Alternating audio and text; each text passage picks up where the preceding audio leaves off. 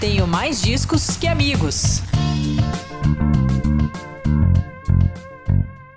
Olá a todos e todas, bem-vindos de volta ao podcast Tenho Mais Discos que Amigos, hoje para um programa completamente enviesado, parcial, sem vergonha nenhuma. Quer ver só? Isabela Nogueira, por que que 21 Pilots é a melhor banda do mundo? Porque eles são muito enigmáticos e deixam a gente louco das teorias. Olha aí, olha aí. Tereza Torres, e para você? Sinceramente, eu entrei é, no fandom por causa da beleza do Josh. não tem como fugir dessa resposta. O Tyler é gato também ou não? Sim, muito. Ah, então tá bom.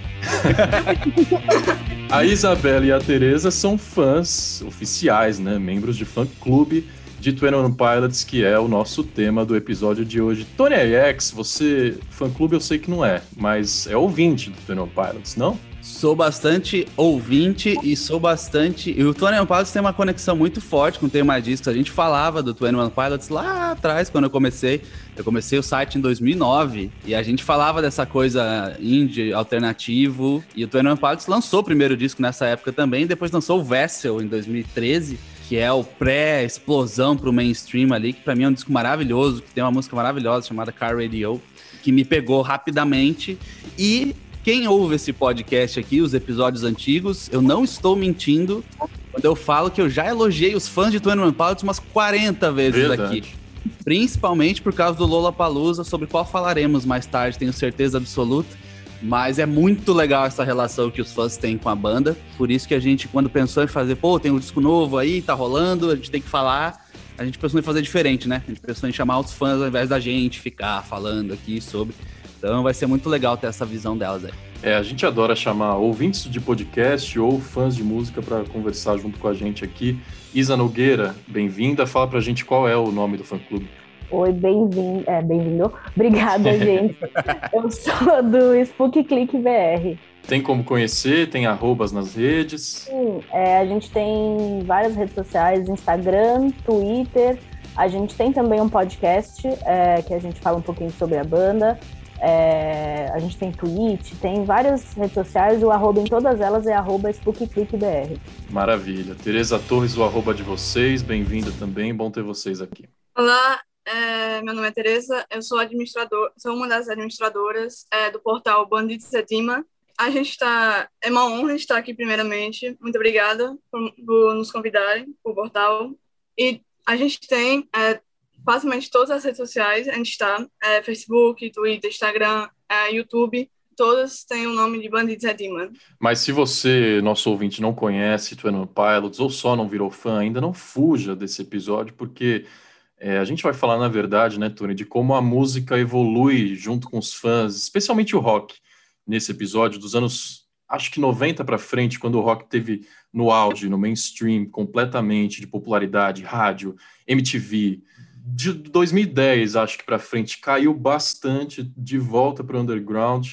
Agora parece que está voltando muito puxado pela música pop também, né? E pelas novas divas e meninas jovens que estão incluindo as guitarras no som que tem lançado. Rafa, antes de começar esse episódio especial, eu queria falar, a gente não está fazendo um resumo da semana nessa sexta-feira, mas é dia de lançamento e a gente não pode deixar passar batido um lançamento nacional que estamos tendo hoje, que é o novo disco da banda Melim. A banda Melim que faz pop rock e tem uma legião gigantesca de fãs. Tá lançando um novo álbum hoje chamado Deixa Vir do Coração e na verdade é um álbum de covers do Djavan, a gente fez episódio especial do Djavan aqui já. Falou muito sobre a capacidade do Djavan de escrever letras incríveis, marcantes e históricas. E o novo disco do Melim tem várias covers de clássicos do Djavan. Tem C, tem Outono, tem Samurai, tem Flor de Lis, tem Linha do Equador, que a gente falou lá que eu, que eu disse que me lembra muito minha infância. E outono, inclusive, tem a participação especial do próprio Djavan. Então, acabando esse episódio, você que gosta de música boa, corre para ouvir o novo disco do Melim, Deixa Vir do Coração, com covers do Djavan e participação desse incrível artista. Então One Pilots é um duo americano de Ohio, nos Estados Unidos, formado em 2009, mesmo ano de criação do Tenho Mais Discos Que Amigos, composto por Tyler Joseph, guitarra vocal, baixo, multi-instrumentista, e o Josh Dunn na bateria. Escolhemos falar deles porque acabaram de lançar um disco novíssimo, chama Scaled and Icy. Nome gostoso de falar, Scaled and Icy. é... É, depois eu quero uma opinião delas, esse nome aí, que até agora não entendi direito. É, para traduzir é difícil, né? É só para os é a Isabela, a Isabela falou das teorias aí, já... Começa pelo nome do álbum mesmo. É, é. guarda essa teoria que eu quero saber também. Mas já pela capa, já dá para ver que é um disco bom. A capa é muito bonita. A capa é maravilhosa, né? É, acho que vai ser uns discos, um dos discos do ano, hein, Tony? Músicas como Shy Away já fazendo um baita sucesso. O que, que você achou? É, eu. A gente estava conversando em off aqui, e aí a gente falou sobre como eles fizeram uma sonoridade conectada com o que está bombando hoje em dia, coisa mais pop e tal. Mas eu acho que também tem muita influência de coisas esse rock dos anos 2000 ali que você falou e coisas tipo The Strokes, Phoenix, umas bandas de indie que estavam bombando é, há algum tempo bastante e eles trouxeram isso para a sonoridade deles. Sempre lembrando que é uma mistura muito doida do One Pilots e é legal, a gente pode falar de cada fase da banda aí, mas tem rock, tem rap, é, indie, a, a abordagem pop, a eu acho que a habilidade que eles têm para transformar as coisas deles em música pop, sem ser aquele pop tipo, ah, não, isso aqui claramente é um hit, né, dançante que as pessoas vão esquecer daqui seis meses. Não é isso, é uma, é, mas sim uma sonoridade pop para a sonoridade deles. E, e esse disco especificamente, o Scaled and Ice, me lembrou muito. Aí eu queria também ouvir das meninas, porque gente, como eu disse, a gente estava falando aqui, acho que a Tereza comentou em off, sobre como eles trouxeram isso para essa galera nova e principalmente essas cantoras que estão muito em destaque hoje em dia. Mas para mim também lembra, e isso que é legal, né? Porque cada ouvinte pensa de um jeito e, e ouve coisas diferentes. Para mim lembra muito essa fase em que o indie estava em todos os lugares do mundo ali, 2000, 2010, até 2010, né? E e já é um ponto de partida para a gente conversar sobre como a coisa vai mudando para a banda, que é uma coisa que tem muito na música pop também, quando a gente fala de, sei lá, Lady Gaga, a gente já fala, ih, lá, lá vem a nova era, o que, que vai ser? E aí, quando começa a aparecer, a estética muda, a sonoridade muda. Já teve country, já teve moderno, já teve. E com o Tony Pilots é assim, sem forçar a barra, né? Ah, não é? O que será que vem a nova era? Não, vem um capítulo novo com uma arte nova, uma cor nova. Inclusive a última arte do Trent eu adorava, né? Porque preto com amarelo, tem MDQA, a gente se conectou nessa última fase aí. E agora veio o rosa e o azul. Aliás, rosa e azul, quem está assistindo essa gravação em vídeo vai ver a Isa com o cabelo azul e com a parede do quarto rosa. hum. Foi mais ou menos proposital. é, mas é isso. E eu, eu gostei muito, eu gostei muito. Eu acho que os primeiros singles que saíram definem muito o que é o disco para mim. Saíram três singles, se eu não me engano. Shy Away, é, para mim foi hit instantâneo e me lembrou de quando eu era jovem, Rafael Teixeira, uhum. essas bandas. E aí a, o, o resto do álbum é um complemento. Queria que as meninas falassem um pouco o que, que elas acharam, o que, que fez bater o coração nesse disco aí. Olha, eu vou começar dizendo que foi muito melhor do que eu esperava, por algum motivo. Quando lançou Shy Away, Shy Away eu gostei bastante, mas eu achei uma coisa muito comercial. E isso costuma fugir muito do que, por exemplo, Trent, eles logo lançaram Jumpsuit. É, não é de longe nem tão comercial, apelativo assim para o pessoal de fora quanto Shy Away. Então eu fiquei um pouco receosa. Mas aí veio o resto do álbum e eu arrisco dizer que eu acho que eu gostei mais do, da sonoridade do Sai, de algumas músicas, do que do Trent. Bateu muito para mim, assim, porque exatamente por isso que vocês falaram. Eu acho fantástica essa habilidade que eles têm de se reinventar, de se atualizar.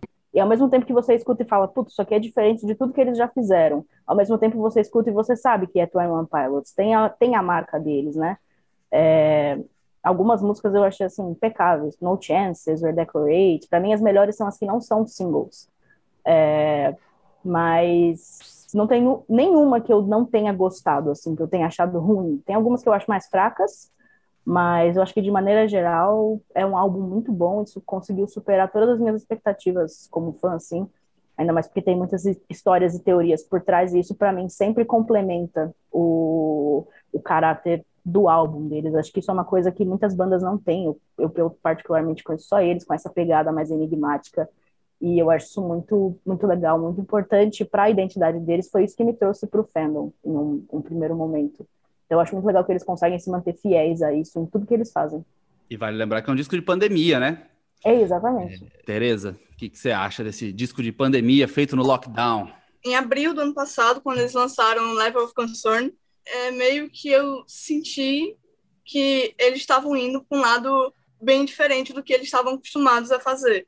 Quando lançou Shy Away, eu me lembro que eu ouvi, eu falei, é, definitivamente vai ser diferente do que eles já fizeram. Eu, pessoalmente, gostei muito. Para mim, é, esse álbum foi muito também muita referência, tanto as músicas de 2000, quanto também eu peguei, eu escutei muito uma pegada dos anos 80, sabe? Batidos dos anos 80, sintetizadores, ritmos. Por exemplo, tem uma música, é, for, é, Formal, é, que eu gostei muito por causa que no começo me lembrou muito uma música que eu gosto muito dos anos 80. E assim, eu me agradou muito o álbum, muito mesmo. É muito diferente do que eles está, estão acostumados a fazer, muito diferente mesmo. É, os fãs têm que abrir um pouco assim a mente, aceitar o álbum, assim, por causa que realmente é muito diferente. Se você pegar Scale and Ice e Trent, você vai ver que é duas coisas totalmente diferentes do que eles já fizeram. Mas, assim, é, as letras eu amei muito, a, todas as músicas me agradaram muito, e ainda eles continuam com a mesma mensagem que eles passam é, nos álbuns antigos. A mesma mensagem continua lá, só que falando de, um, de, uma forma diferente. Não seria uma boa ideia eles é, criarem um novo álbum com a mesma com a mesma estética que eles criaram os outros, por causa que a gente está uma época de pandemia. Aí um álbum é, extremamente triste, com músicas tristes, depressivas, não iam ajudar muito é, o ânimo da, das pessoas.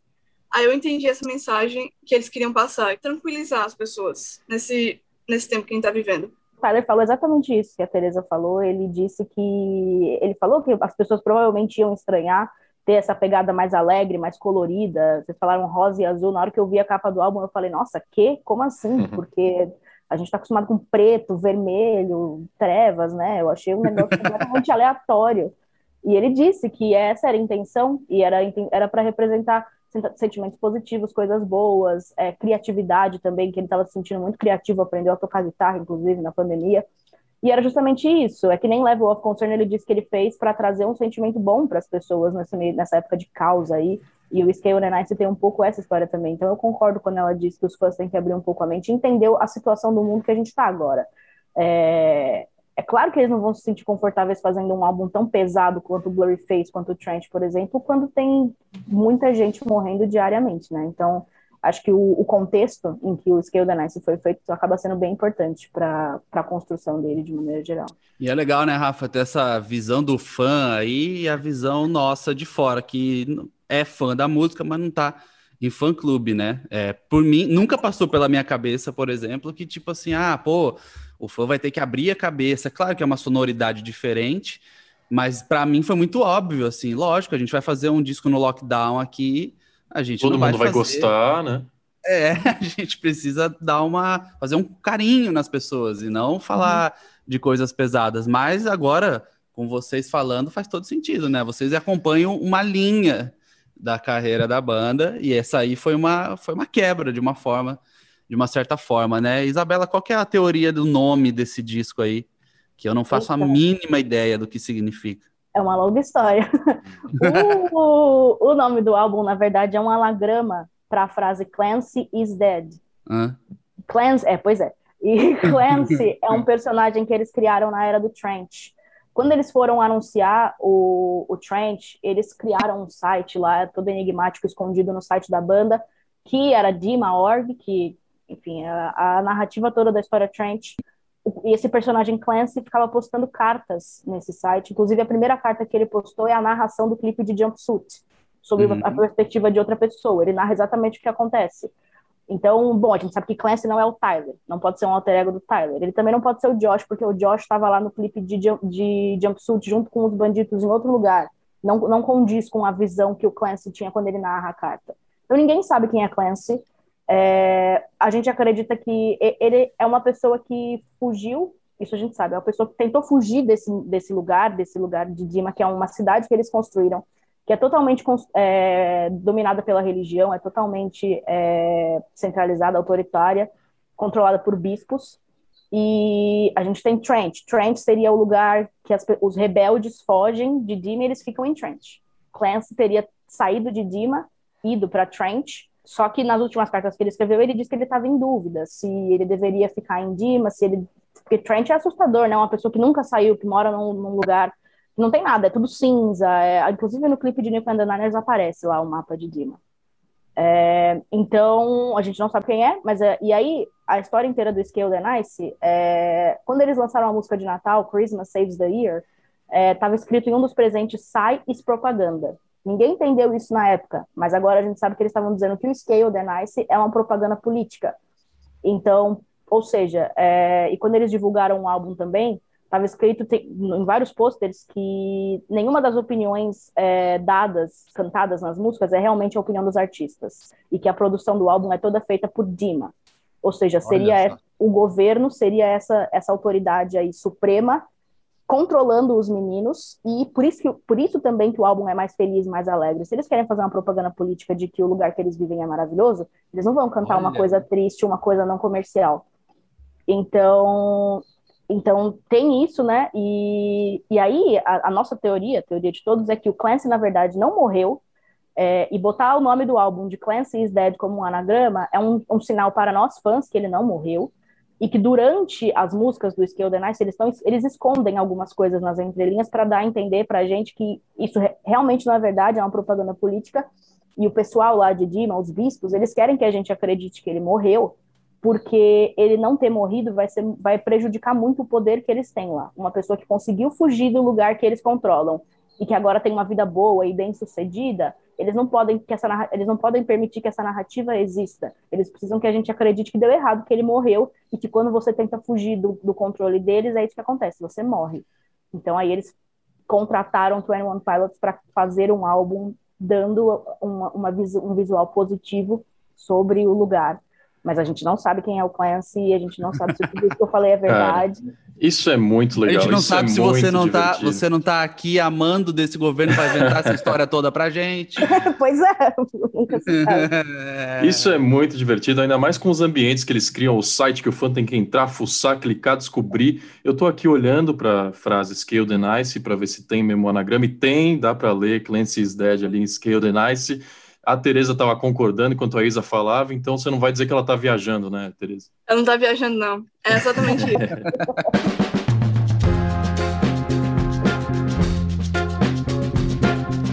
Nossa, muito legal. Eu lembro que eu comecei a ver esse aspecto do 21 Pilots tardiamente, imagino eu, mas eu comecei, me marcou mesmo no, no clipe de Chlorine. E aí tem o Ned e tudo, né? O personagem, e é toda, pô, né? O, o, lance do cloro, quanto mais você coloca e tal. E aí eu lembro que nesse dia o Twitter parou, né? Todo mundo, todos os fãs de 21 Pilots do mundo fazendo as teorias e tal. É porque o clipe de Chlorine não fez nenhum sentido pra gente, cara. Pra mim, pelo menos. É faz sentido, mas é uma narrativa separada, né? Eles estavam indo numa linha de trilogia do Trent, né? Porque Jumpsuit, Levitate e Nico and the Niners contam tudo a mesma história. E aí, de repente, hum. Chlorine não tem nada a ver. E não tem a ver com a história de, do Trent, de, de, de, disso que eu falei, de Dima, dos bispos. Então a gente. É uma ficou... coisa sozinha, então. Exatamente, é separado. Nossa, é, e eu lembro que foi uma loucura, todo mundo tentando desvendar os mistérios e tal. E aí todo mundo postava e era colaborativo no Twitter, as threads e a galera ia mencionando. Sim. E realmente isso é muito legal, isso é muito legal. O que a gente para pra olhar, né, Tony, é, como não fãs, mas não é, fãs tão imersos assim, e como jornalistas musicais principalmente, é o sucesso comercial que a banda faz, né? Esse disco Skill the Nice, o Tony One sempre teve, desde 2000 e, dos anos 2010, no topo das paradas e liderando charts de rock principalmente. Só que em maio, depois do lançamento desse disco novo, eles assumiram a liderança nas paradas de rock, passando bandas lendárias. O Queen está em segundo lugar, o ACDC está em terceiro lugar. E na colocação geral, levando em conta todos os gêneros, One Pilots é o 24 e o Queen só vai aparecer lá na posição 72, então tá muito à frente de qualquer outra banda de rock. No YouTube é a mesma coisa, Twenty One Pilots é o mais, tem os vídeos mais assistidos, Queen em segundo lugar e aí em terceiro lugar assume o Linkin Park. Então eles conseguem fazer toda essa narrativa para fã e eles estão em rádio todo dia, eles estão na televisão toda semana, tocaram na semana passada no Jimmy Fallon, uma apresentação toda bonita. Então aliam essa parte comercial muito bem também, né? Pois é, pois é. Eu queria ouvir de vocês, Tereza, por que, que você acha que. Como é que você acha que eles conseguem fazer isso? Porque não é fácil, né? A gente tem muito artista e muita banda que tem até pressão de gravadora para nem fazer uma coisa tão complexa assim, não, historinha, não, não, não. A gente quer que seja o um sucesso, o hit. E eles conseguem aliar as duas coisas, né? Fazer o hit e fazer a narrativa. Eu vou pegar uma coisa que o Tyler já falou um tempo atrás, acho que na área de Trent ele falou isso, que ele tá, ele grava agora as músicas dele no porão dele, na casa dele.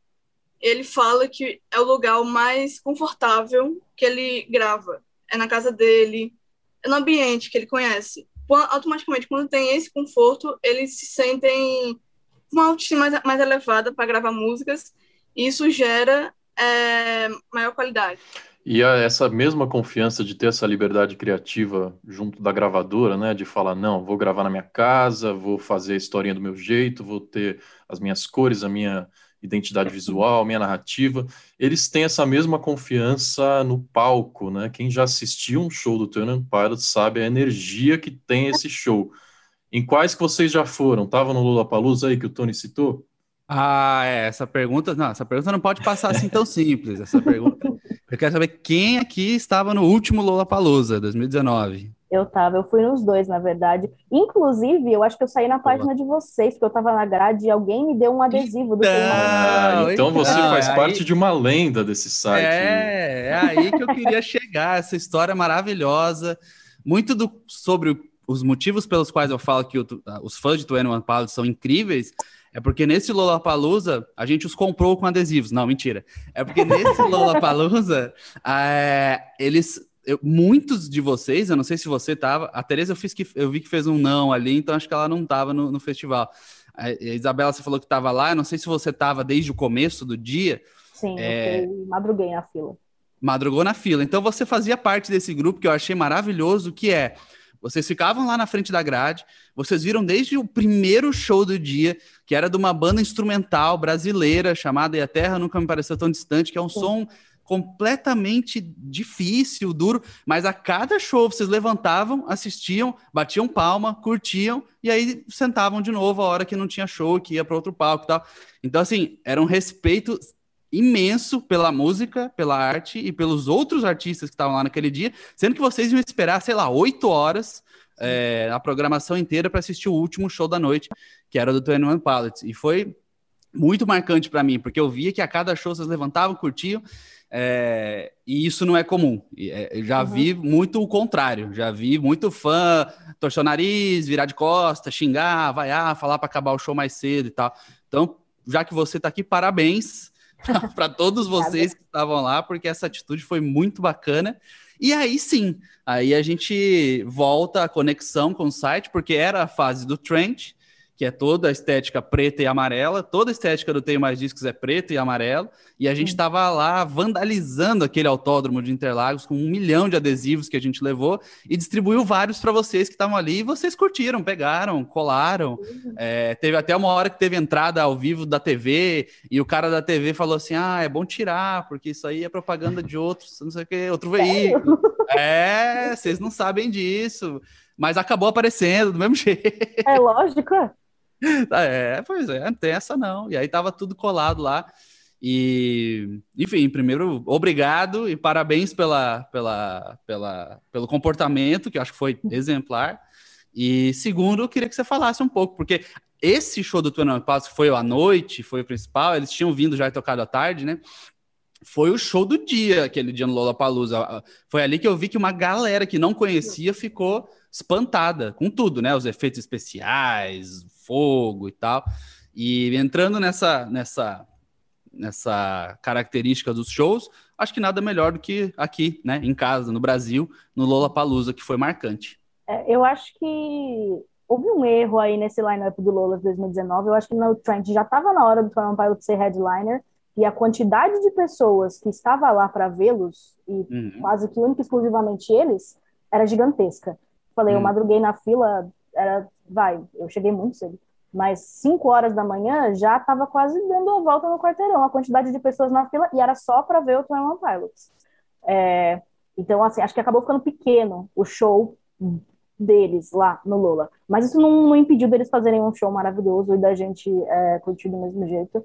Inclusive, ontem eu tava revendo as fotos do Lola e fiquei triste. Sem Saudades dúvida da aglomeração. nossa, sim. E eu digo, foi uma das melhores experiências da minha vida, um dos melhores dias da minha vida. É, eu sempre falo para todo mundo, mesmo se nunca ouvi falar em One Pilots na vida, se você tiver a oportunidade, assista um show deles, porque é uma coisa assim surreal. Eu acho que é um dos melhores, uma das melhores bandas ao vivo que existe é, na atualidade, assim. É, e o Tyler sempre diz, o Josh também, que na hora que eles vão começar a criar música, na hora que eles vão começar a produzir, a primeira coisa que eles pensam, a primeira inspiração deles é ao vivo.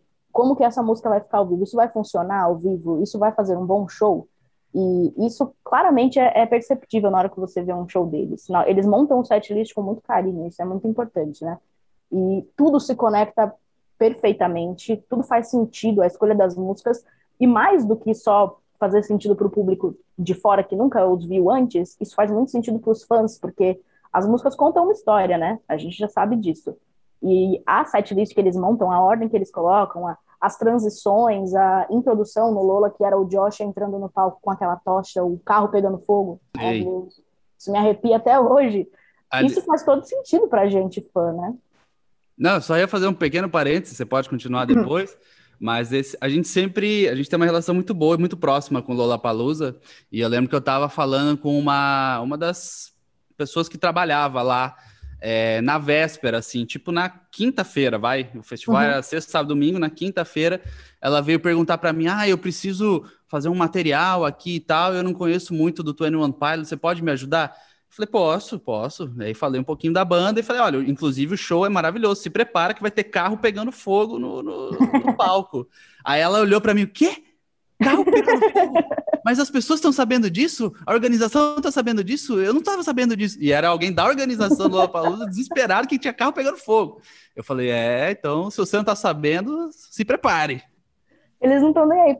É isso que eu acho legal também. É, Acho que a rigor, a rigor, eles não estão muito aí para o que as pessoas superiores eles vão dizer. Eles vão fazer o show que eles querem fazer e vão fazer as músicas que eles querem fazer para os fãs também e pronto. Por exemplo, sempre tentam impedir o Tyler de escalar alguma coisa em Car Radio. Sempre.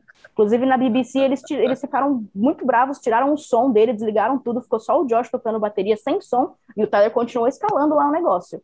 Então, se alguém falasse, não, não pode ter carro pegando fogo, eu iria falar, dane-se, vai ter carro pegando fogo. É, porque sim, porque o show é a parte mais importante para eles, e eles não abrem mão, eles não vão abrir mão de, de recursos é, que tornam essa experiência bem especial, bem 21 Pilots. Isso porque os shows da Bandito Tour nos Estados Unidos, na Europa e tal, foram muito maiores do que o Lula. Teve, tinha passarela, tinha três palcos diferentes, era uma coisa muito mais grandiosa. Eles conseguiram trazer parte disso e reproduzir no festival. Eu acho isso muito importante também, porque tem gente que desiste do festival, né? Que nem considera parte da turnê e faz um- uma produção X aleatória.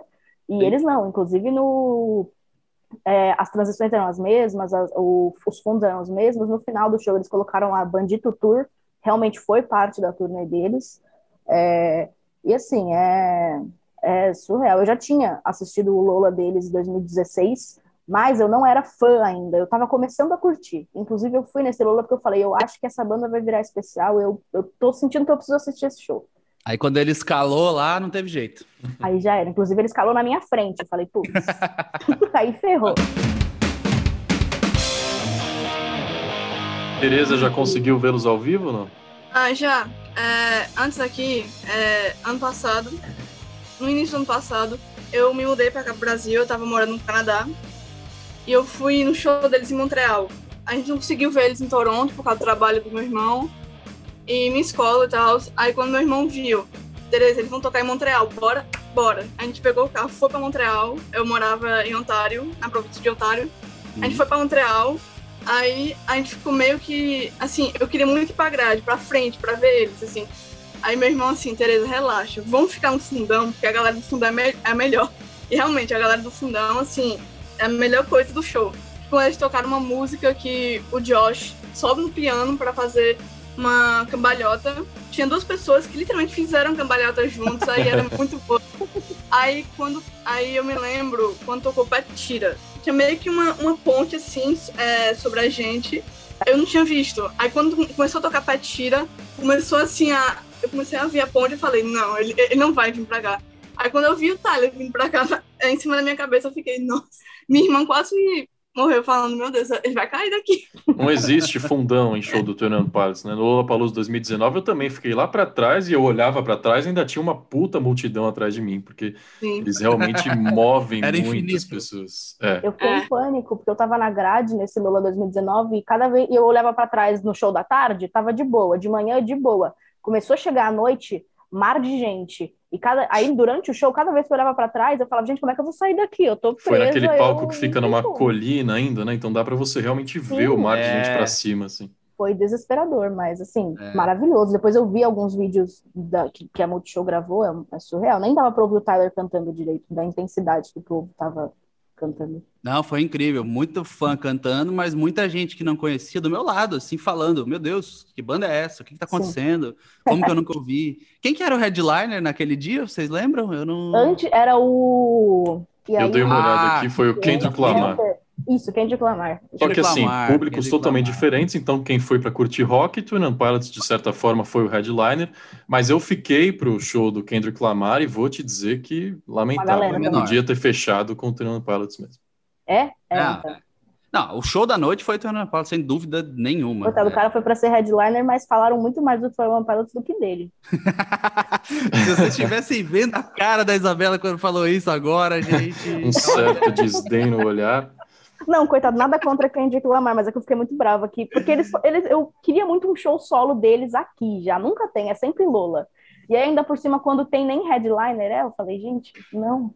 Mas, ó, vou te falar, isso não significa nada, viu? Fica tranquila que é, o show daquele dia foi todo mundo falou e, e, né? e, a próxima vez é quando voltar. Na verdade, eu ia falar que volte como headliner, mas para todos nós e para vocês, que volte com show solo, é melhor. Por favor. É, não, falando, comenta aí no, trazendo Lola. Eu falei, não, eu não quero o Lola de novo, é... não. Acho que vocês já passaram a fase de ficar torcendo para aparecer no anúncio do line-up, né? Na verdade, é o contrário. Ai, tomara que anuncie torneio não seja no line-up do festival. Exatamente. exatamente. É, inclusive, as pessoas que, tipo assim, eu, eu tenho um amigo é, de São Paulo, que mora em São Paulo, que ele foi pro Lola 2019. Aí eu falei assim, cara, é, vai no show Trump Pilots, porque eu tava meio que fazendo já a cabeça dele para ele gostar de Trump Pilots. Eu falei, vai, vai, vai, vai ser bom, vai ser bom. Aí ele foi. Aí ele foi pra grade logo, pra colado na grade. Aí ele não conhecia. Ele não conhecia, ele não sabia que era o Tyler, não sabia que era o Josh, não sabia as músicas, não sabia de nada. Ele só ia para curtir mesmo. Aí, aí quando terminou o show, ele me ligou e falou, Tereza, por que que o vocalista ele se apoiou, apoiou o pé no meu ombro. Beleza, por que aconteceu isso? Tem um pessoal falei, que acha isso bizarro. Que descaso com os fãs, eles sobem na pessoa. É. Ele falou que também ficou horrorizado quando é, foi o Tyler. É, do nada, colocaram é, o tambor do Tyler na, na multidão para eles tocarem Trees. É, co colocaram a mini bateria do Josh é, para frente para ele tocar é, um solo de bateria é, da música Morphine. Aí, é, acho que é bem doido. Para quem não conhece a banda, ver e ficar tipo, o que Total. é isso? Que tá acontecendo, né? Faz muita diferença. E faz muita diferença, primeiro, porque impacta visualmente. Você fica. Uhum. E segundo, porque é. mostra que eles se importam, né? Porque é isso que vocês falaram mesmo. Poderia ter vindo para cá e feito um show protocolar. Ah, é festival, 10 musiquinhas, 12, 14, e aí, beleza, tchau, valeu, obrigado, ganhou o cachê. Mas quando a banda mostra que se importa, assim, é, é as pessoas entendem. As pessoas vêm e falam, nossa, eles, eles se deram ao trabalho, né? E depois uhum. dessa dá para dizer que é uma banda que é carregada pelos fãs, literalmente. é. é. Tony, precisamos fazer isso mais vezes, hein? Porque com fãs de banda aqui a gente mergulha na história, na, E antes de despedir, Rafael, não, eu, eu quero. Não quero que. ah, Não quero despedir fácil assim, não. Vou ter que fazer perguntas difíceis para elas aqui. Ei. Blurry Face ainda é o melhor disco? Sim, por quê? Sim. Qual é o disco favorito de vocês, Isabela? Co- Começando, qual é o disco favorito de vocês e por quê? A gente quer saber isso. O lado do fã, qual que é a conexão com a fase que você tava na tua vida, a hora que você conheceu, a hora que você ouviu, rapidamente, porque a gente tá indo pro final aqui, mas diga. Olha, eu, eu tenho uma conexão muito grande com o Blurface, justamente, porque foi o álbum que me fez conhecer a banda, e eu achei um negócio assim. Eu sempre digo, vou continuar dizendo que eu acho que é um dos álbuns mais brilhantes e geniais, inteligentes dos últimos anos. Todo o con- conceito que tem por trás, toda a representação visual, artística, questão de personagem, eu acho genial. Mas eu também sou muito apaixonada pelo Regional at Best, que é um álbum esquecido por Deus. É, Nem tá nos streamings. inclusive, ele é, o, ele é o segundo, mas não é o segundo, não tá nos streamings. Pois é. Mas eu acho esse álbum assim, a sonoridade dele é linda. Tem algumas letras assim impecáveis, é, extremamente maduras, inteligentes. Então eu gosto muito dele. Mas eu diria que o álbum que eu tenho mais conexão mesmo, proximidade, é o Blurface. Ele é muito importante para mim. É, por todos esses motivos, foi justamente quando eu conheci. Eu estava numa fase muito ruim da minha vida também. Então, o Pilots foi aquela âncora para mim.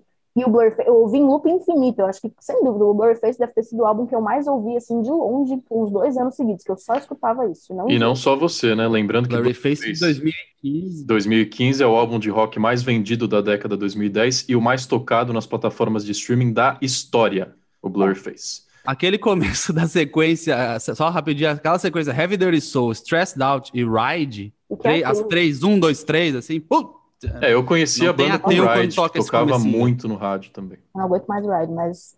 e conta. Tereza, e pra você? É, assim, eu conheci Trump Islands é, no meados 2014, quando eles ainda estavam na era Vessel. Meu irmão me apresentou é, com a música Lovely, é do álbum Original The Best. E, assim, eu criei um vínculo, assim, inexplicável com esse, com esse álbum. Eu digo que esse álbum foi que me salvou de, muitos, é, de muitas coisas que eu tinha na época.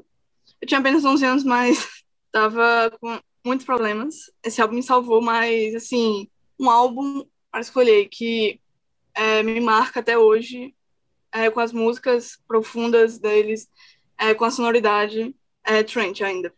Olha, É, Trent ainda continua sendo meu- meu melhor álbum. Trent de Mas 2018. quem quiser ouvir Regional at Best, como é que faz? Porque não tá nas plataformas. É, YouTube. YouTube, YouTube. YouTube, Ou tá baixa no computador clandestinamente e aí bota no Spotify. É, isso. tal qual um Neandertal, tal qual eu fazia quando eu tinha 10 anos de É, idade. exatamente. Vou baixar o Emule de novo. Isso, deixa lá o Casa A baixando. Sou é. sick. É uma pena. Eu, eu, assim, respondendo a pergunta, ninguém me perguntou, mas respondendo, para mim é o Blurry Face também. Mas, como eu disse antes, antes Car Radio, para mim, É a minha é música uma preferida. música que bate. Aí, ó, tá vendo? Essa Bate- pegou de cara, assim, também. Não, Nossa. bate de um jeito. Quando você pega a letra dessa música e ali a melodia do que ele te- da forma como ele tá falando, é muito relacionável, né? Tipo, você se coloca, parece que é você ali dentro do negócio. E é uma das quatro, cinco músicas que estão no Regional at Best e foram regravadas pro Mas a Vessel. do Original at Best era horrível. É, eu, eu, eu falo assim, Original at Best é um dos meus álbuns preferidos, mas assim, eu considero seis músicas deles. Porque as que tinham lá e que foram pro Vessel, elas são muito ruins no Original at Best, menos Love. Love do Original at Best eu prefiro. Mas Ah. o resto, assim, a gente cancela. Mais perguntas capciosas, Tony? Não, era só isso. Foi, elas saíram muito bem, inclusive, explicaram muito bem. Não, essa dos discos era essencial porque uma banda que tem 12 anos de história já tem um, dois, três, quatro, cinco, seis discos lançados. Eles discos, lançam praticamente ano sim, ano não. Então, muito prolíficos né, na composição e no lançamento também. Quem estiver conhecendo agora vai ter um catálogo extenso para ir atrás, então foi bom elas falarem é, o que, que procura primeiro, né? Isa, muito obrigado pela sua participação, foi legal demais bater esse papo. E se você criar fã-clube de outras bandas, a gente te chama para fazer episódio de outras bandas. também. tá ótimo. Muito obrigada, gente. Foi uma honra participar aqui. Eu gosto bastante da página de vocês. Fiquei bem feliz com o convite. Valeu, Tereza, muito bom, viu? Muito obrigado, até a próxima. Muito obrigada, foi uma honra estar aqui com vocês para falar sobre Tony Pilots, uma coisa que eu adoro falar. Show de bola. Tony, só para a gente fazer um disclaimer, né? Hoje, sexta-feira, seria dia de resumo da semana, mas a gente não podia deixar passar esse disco que está na boca de todo mundo. Então a gente passou na frente de muita coisa aqui no cronograma para falar é, de 21 Pilots, né, Tony? Mas sexta que vem estamos de volta. É isso, sexta-feira estamos de volta com o resumo da semana. Novamente agradecer, porque tanto falei aqui nesse podcast que os fãs de 21 Pilots são melhor, os melhores. Agora a gente teve duas participando. a gente provou quando, isso.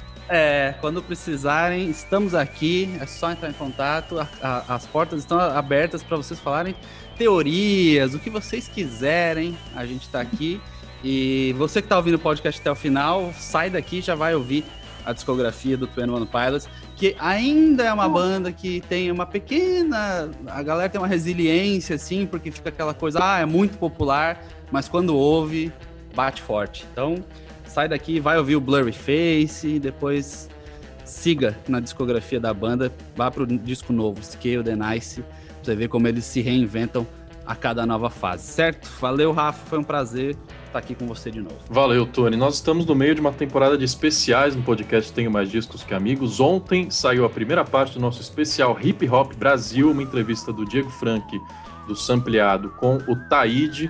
Antes a gente fez especial sobre Michael Jackson, sobre Prince, então dá uma olhada aí no nosso catálogo inteiro nas últimas semanas, é só procurar no seu aplicativo de podcast preferido, tem episódio inédito toda quarta e sexta-feira para conversar com a gente. Conta a sua história, né? Com a sua banda preferida também. A gente pode te convidar para vir aqui falar do seu som preferido. Lá no Instagram você deixa seu comentário, podcasttmdqa. Tem o Twitter MDiscos que Amigos. Estamos no Facebook também. E se você curtiu esse programa, não deixe de compartilhar. Já pega o botão direto ali no Spotify, no seu reprodutor preferido, manda para a pessoa ou ali na própria cartinha do Instagram, né, já deixa um inbox para quem você acha que vai curtir também. Valeu, gente. Até quarta-feira que vem. Um abraço. Tchau, tchau.